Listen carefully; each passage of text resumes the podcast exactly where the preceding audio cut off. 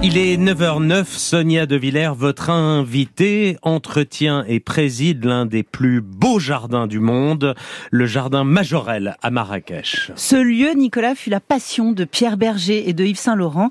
Il en a hérité. Bonjour Madison Cox. Bonjour. Pourquoi n'y a-t-il pas de fleurs à Majorel ah, c'est une, très, c'est une bonne première question. Oui. Parce que c'est, il s'agit du climat. Mm. C'est un jardin qui était d'abord créé par le peintre Jacques Majorel dans les années 20. Et ce qui est intéressant, c'est que Majorel euh, lui-même a pris passion pour les plantes, qui sont d'abord sujets de toute multitude de ces tableaux. Et c'était surtout qu'il avait importé les plantes de les quatre coins du monde, d'abord sur le Maghreb, sur le Maroc et l'Afrique du Nord, ensuite l'Afrique du Sud, qui est un pays très riche en plantes, et après, dans les années 40-50, il a importé beaucoup de plantes grasses, euh, qui du Mexique, euh, de l'Amérique centrale, qui étaient très adaptées à ce climat. Donc, euh, il n'a pas répliquer ces jardins, disons, à la française ou les jardins à l'anglaise, euh, basés beaucoup sur les fleurs, les plantes, les vivaces, mais surtout les, succulents, les cactés. N'y a-t-il pas eu une roseraie? À Majorelle. Alors, il y avait bien sûr, parce que Marrakech était toujours connue comme une ville des roses, et d'ailleurs, il y a toujours les grands champs de roses, mais euh, je crois qu'il y a une vingtaine d'années maintenant, parce que je me grouille toujours dans les dates exactes, mais une vingtaine d'années, euh, euh, cette fameuse roseraie qui était, qui était créée par, par Majorel, a été transformée dans un jardin d'agrumes pour la simple raison que quand Pierre Berger et Yves Saint-Laurent m'avaient demandé de, de s'occuper beaucoup plus de ce jardin il y a une vingtaine d'années exactes, 2002-2003, euh, une de mes préoccupations, c'était la conservation d'eau. Hmm. Et ces questions d'eau qu'aujourd'hui nous vivons terriblement, on est confronté, à, tout le monde est confronté avec ça. Mais il y a 20 ans, je pensais que c'était important. Comme le, jardin était un jardin visitable, c'était ouvert au public, ah, bien entendu, c'est intéressant de voir un, lieu de beauté, de sérénité, mais un jardin est aussi une façon pédagogique pour aussi éduquer un, public et donc et aussi de sensibiliser ce public sur les questions d'eau. Ah, le roseraie était euh, un gouffre. Un gouffre d'abord d'eau. Deuxièmement, euh, Majorel profitait, ou le jardin Majorel profitait des puits euh, sur la propriété, et beaucoup de ces puits étaient euh, condamnés dans le sens pollué. Euh, on pouvait plus utiliser cette eau-là, donc il fallut vraiment conserver l'eau. Et donc, c'était transformé. Il y a 15 ans exactement, au jour pour jour, est mort Yves Saint-Laurent. On écoute les derniers mots de Pierre Berger, son compagnon de toujours, à l'église ce jour-là. C'est la dernière fois que je te parle, Yves. La dernière fois que je le peux. Bientôt, tes cendres rejoindront la sépulture qui t'attend dans le jardin majorel de Marrakech. C'est à toi que je m'adresse. À toi qui ne m'entends pas, qui ne me réponds pas. Comment ne pas se souvenir? Et ce qui est très beau dans votre histoire à tous les trois, parce que c'est une histoire Tout à, fait. à trois, c'est que Yves Saint-Laurent et Pierre Berger se sont pris de passion pour Marrakech dans les années 60. Et puis, hum, ils ont acheté une première petite maison, et puis une seconde, et puis ils ont racheté ces jardins. Et puis quand vous, vous êtes entré dans la vie de ce couple mythique, vous, jardinier et paysagiste, euh, quelque chose de très fort s'est passé entre vous trois autour de ce jardin. Tout à fait. Et puis il y eut des orages, et puis il y eut des séparations, puis vous avez quitté Pierre Berger, votre grand amour, vous avez quitté ce couple euh, sombre et parfois dévorant, et quand vous êtes revenu, vous êtes revenu par le truchement de ce jardin. Pierre Berger vous a demandé de revenir pour ce jardin. En fait, euh, Pierre Berger et Yves Saint ils m'ont demandé de revenir. Oui, c'est, d'abord, j'étais très ému par votre invitation aujourd'hui, parce qu'effectivement, c'est le 15e anniversaire. Donc, un, moment très émouvant pour moi aussi. Um, et d'écouter ces mots, ça m'a touché beaucoup. Donc, je, vous remercie de les, avoir faire attendre. Um, c'est vrai, c'est, je c'était vraiment peut-être le grand amour de ma vie. Pierre Berger, mais c'est évident, c'était quelqu'un euh, pour qui j'avais énorme respect, et les deux d'ailleurs. Et quand je parle de, de Pierre Berger, je parle beaucoup souvent des deux, ou j'y pense aux deux. Car pour moi, c'était de Pierre Berger et, Saint-Laurent, inséparables. Oui, c'était comme un aigle de tête pour moi, si vous voulez, um, et comme deux monstres sacrés dans un sens. Et moi, j'étais très jeune quand je les ai rencontrés. J'avais une vingtaine d'années. Um, et c'était important pour moi de me prouver vis-à-vis eux.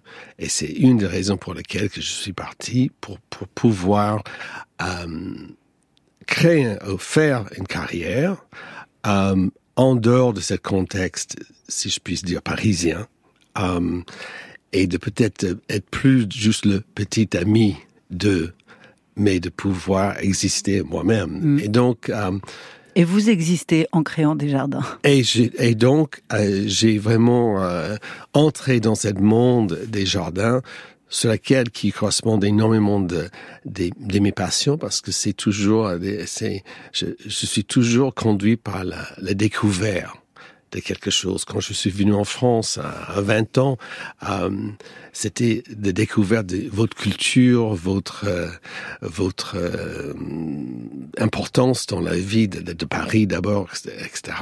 Et c'est ça aussi qui m'a séduit avec eux, euh, parce qu'avec eux j'ai découvert des mondes absolument extraordinaire, hein. que ce soit la musique, l'architecture, bien sûr la mode, mais moi j'étais pas passionné de la mode, mais euh, le, le, train de vie, euh, pas le train de vie, euh, un grand train de vie, mais la, vie de, de, des artistes, euh, des créateurs et, et ses passions. Et donc euh, j'ai appris, euh, grâce à eux, énormément de choses, mais en même temps, il fallu que j'existe moi-même. Et donc, c'est pour ça que je suis parti. Et donc, quand je suis revenu, je suis revenu euh, avec euh, de bagages d'une carrière avec moi, si vous voulez. Mhm. La voix, dit Saint-Laurent. Lorsque je prends un crayon, je ne sais pas ce que je vais dessiner. C'est-à-dire que rien n'est prévu. C'est le miracle de l'instant. Le trait c'est ce qui m'impressionne le plus d'ailleurs, c'est cette ce jaillissement de la pensée, ce jaillissement de la création du vêtement qui m'éblouit moi-même, enfin. Quand, quand le dessin est fini, je suis très heureux.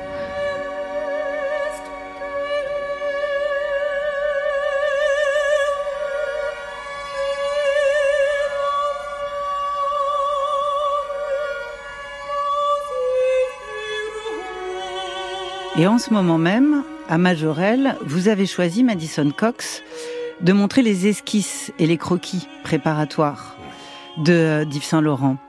Euh, on les connaît mal, oui, ces œuvres-là, parce que ce sont des œuvres. Tout à fait. Vous savez, c'est quand même fascinant que quand Yves Saint Laurent et Pierre Berger ont créé leur maison de couture, leur propre maison de couture, euh, ils ont signé l'acte en, en, 1961.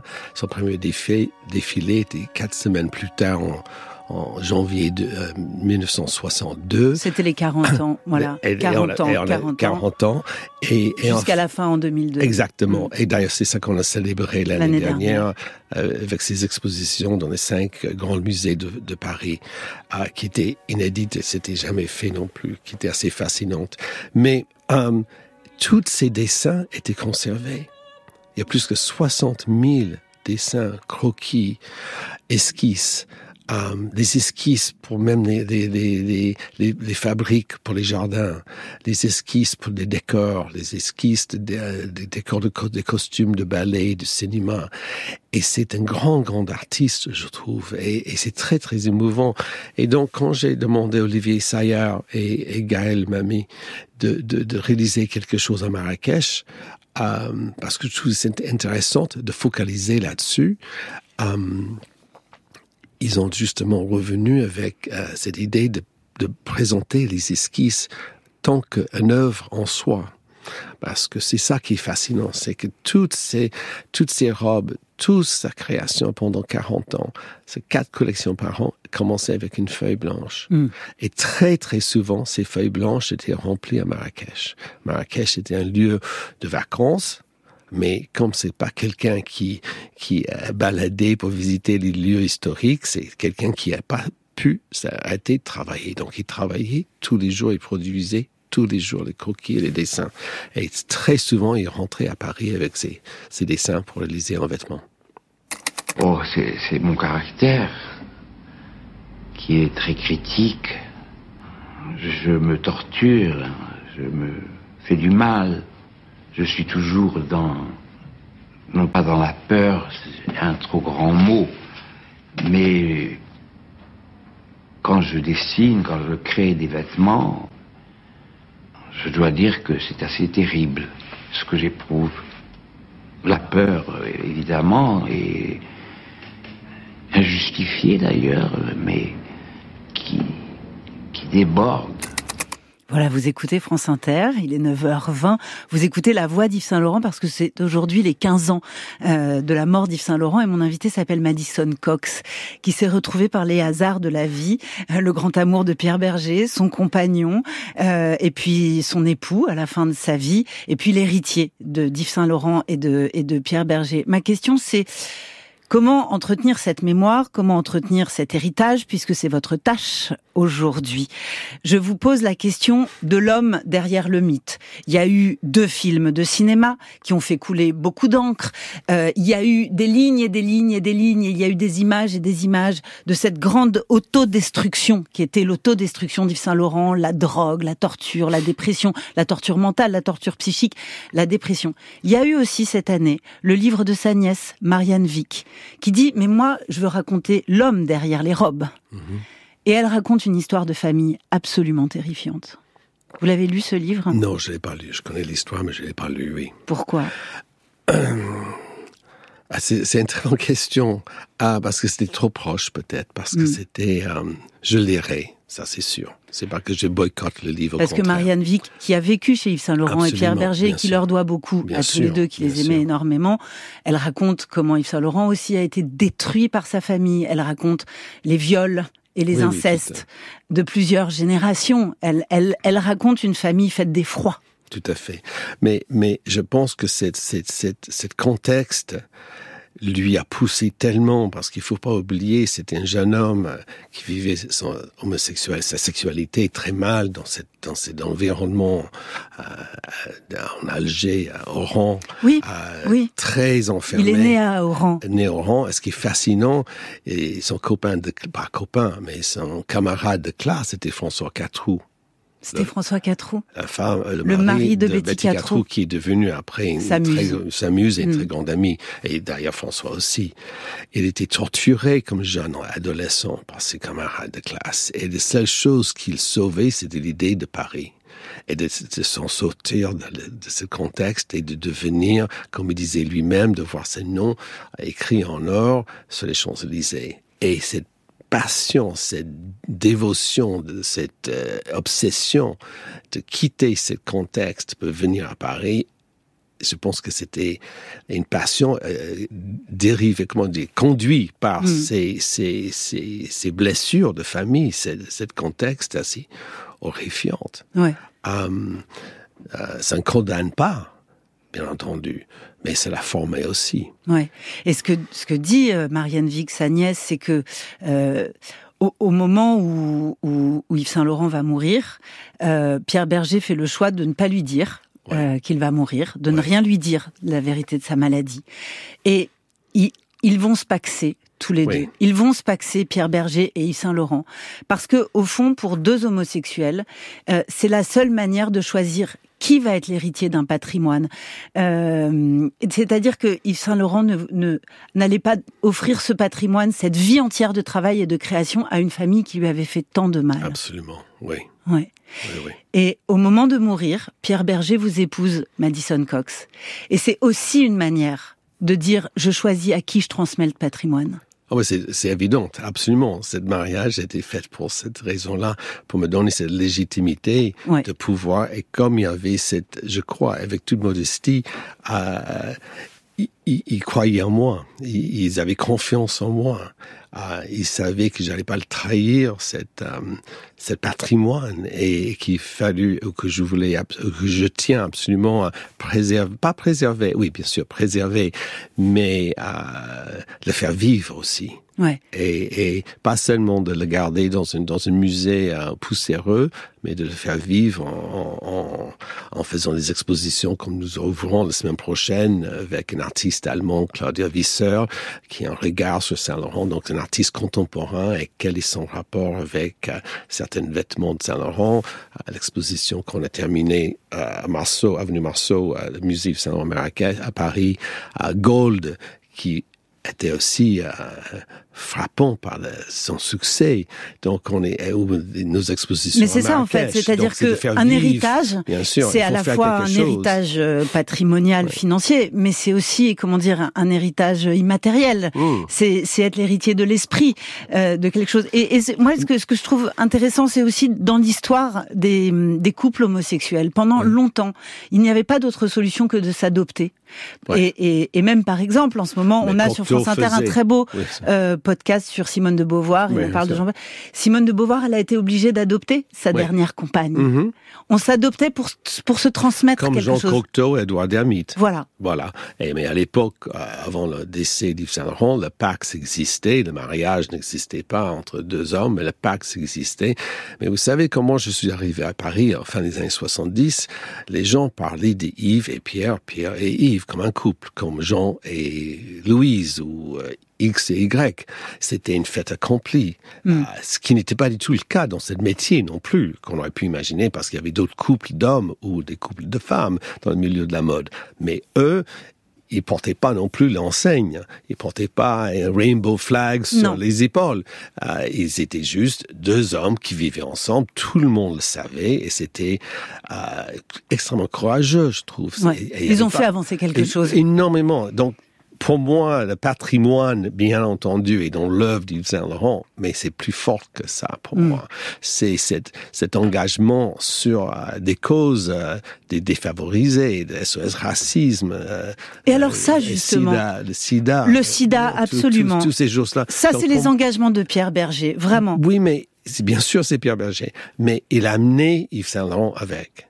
Et, et c'est, et je veux dire, Yves Saint Laurent était en vie quand, quand le sida est arrivé. Oui. Yves Saint- et Pierre Berger lui a obligé, pas obligé, oui, ou peut-être, mais qui, qui a fait associer aussi à ces, ces, ces mouvements. C'est Yves ça. Saint Laurent. Et, et donc, le fait qu'Yves Saint Laurent, qui était quand même, il faut pas oublier, dans les années, début des années 80, Pierre Berger était toujours l'homme euh, un peu en, en arrière-plan. Mm. Il, est, il est sorti d'arrière-plan Oui. un peu plus tard, avec l'arrivée de François Mitterrand ou d'autres. Et il est devenu beaucoup plus sur la scène, si je puis dire. Et, et vous l'avez tous peut-être interviewé dans les années 90, etc. Mais dans les années 70 et 80, il était l'homme qui poussait Il était dans devant. Il était l'écran, euh, les gens l'accusaient. Et de ces engagements, parce que vous le dites très bien, Madison Cox, c'est-à-dire que dans les engagements de Pierre Berger, il y avait aussi une forme de politique. Les engagements de Pierre fait. Berger étaient politiques. Et de cet héritage-là, qu'est-ce que vous faites aujourd'hui?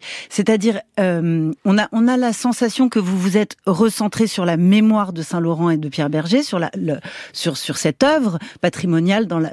Et qu'est-ce que vous faites de euh, de ces engagements politiques Le SIDA, c'était politique. Le racisme, c'était Mhm. politique. Qu'est-ce que vous faites de cela? Vous vous passez pour l'homme qui a qui a qui a qui a coupé court au mécénat en réalité. Ah ouais, ça c'est ce que ce qu'on qu'on raconte de moi, mais en fait, euh, les fondations, euh, que ce soit la fondation française ou surtout la fondation marocaine, on maintient, on soutient les, les cliniques, que ce soit à Marrakech ou Tanger, à 100%, les cliniques de style action. Euh, on, on, toutes nos activités au Maroc, c'est justement de, de valoriser l'influence de la culture marocaine sur l'œuvre Saint Laurent, de valoriser ce peuple qui était toujours, euh, comment je puisse dire, euh, défavorisé dans un sens vis-à-vis de la culture française. Donc, euh, euh, nous continuons, bien sûr, les, les, les, les, les, sponsoriser les, activités, que ça soit en France, mais surtout aussi au Maroc. Et le Monde alors, parce que Pierre Berger ah, le monde, avait, sujet. avait racheté le Monde, et, et ça aussi d'une certaine manière c'est politique, d'investir dans la presse nationale, d'investir dans ce grand titre de presse si influent en France, d'une certaine manière c'est politique. Euh, il avait deux associés, Mathieu Pigas et Xavier Niel, et puis à la mort de, de, de Pierre Berger, vous les avez attaqués en justice sur, euh, sur le, la valorisation des parts de, de Pierre Berger qu'il s'était engagé à, à, racheter. Vous avez perdu en première instance, vous avez perdu en appel. Qu'est-ce que devient en fait cette plainte en justice? Ben, Écoutez, c'est fascinant parce que le monde, euh, je me suis très bien lui de poser la question, mais pour quelle raison tu, tu maintenant à l'âge que tu as, il me dit Madison, tu peux pas, tu te rends pas compte que ça représente le monde pour moi? Le Monde est un journal que ma mère lisait, mm. ma mère socialiste. Et pour moi, le, Monde, c'est la France. Oui. Et, et je veux absolument préserver cet monde, cet concept et aussi soutenir les journalistes du monde qu'elle a fait parce qu'elle avait aussi aidé énormément les journalistes uh, pour pouvoir avoir une participation dans le monde. Um, Aujourd'hui, c'est c'est une histoire compliquée, mais ça va se résoudre. C'est pas c'est pas c'est pas la fin du monde, mais euh, c'est pas je... la fin du monde. Non, non, pas la fin non, du Vous non, allez poursuivre ce, ce procès? Vous allez non, pourvoir en on, cassation? on, on, je, je voudrais juste que ça qui, qui est dû à l'héritage ou à la mémoire de Pierre Berger soit dû. C'est tout. C'est très simple. Merci beaucoup, Madison Cox. Merci de nous avoir accordé cette interview parce que vous êtes très rare en interview. Non, mais c'est, j'étais très, très ému par votre invitation. Merci. Et merci beaucoup.